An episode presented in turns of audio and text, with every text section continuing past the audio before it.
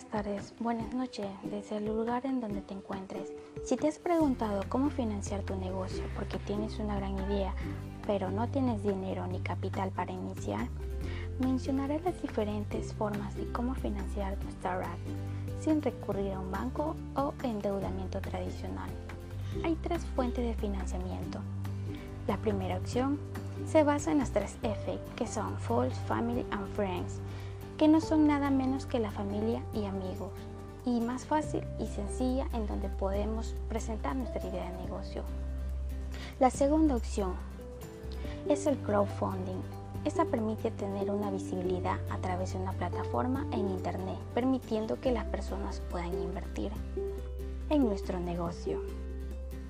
Es importante tener un hito o validación en el mercado, ya que este de aquí va a permitirnos que el modelo de negocio que pretendan nuestros clientes invertir para que así sea visible y este sea a su vez rentable, haciendo que se vea como real y así poder plantear cualquier error en el futuro siempre y cuando estén dispuestos al cambio o beneficio de nuestra empresa. La tercera opción es la inversión privada. Estas pueden ser incubadoras, business angels y otras que están rompiendo fronteras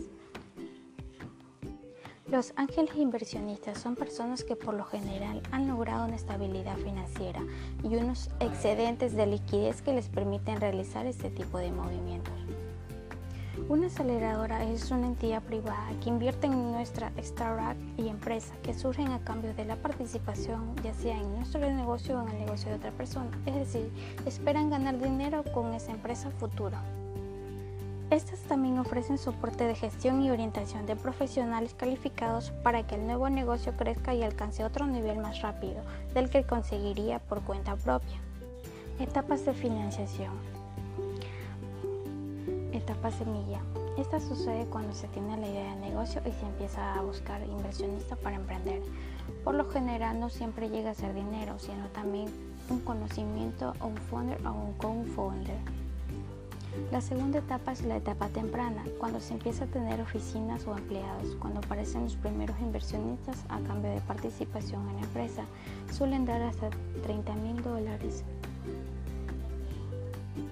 a cambio de un porcentaje que oscila entre el 5 y el 10% de participación del patrimonio de la compañía, según el caso de la tercera etapa, que es la etapa de crecimiento. En esta etapa es cuando la idea de negocio ya la tenemos consolidada en el mercado.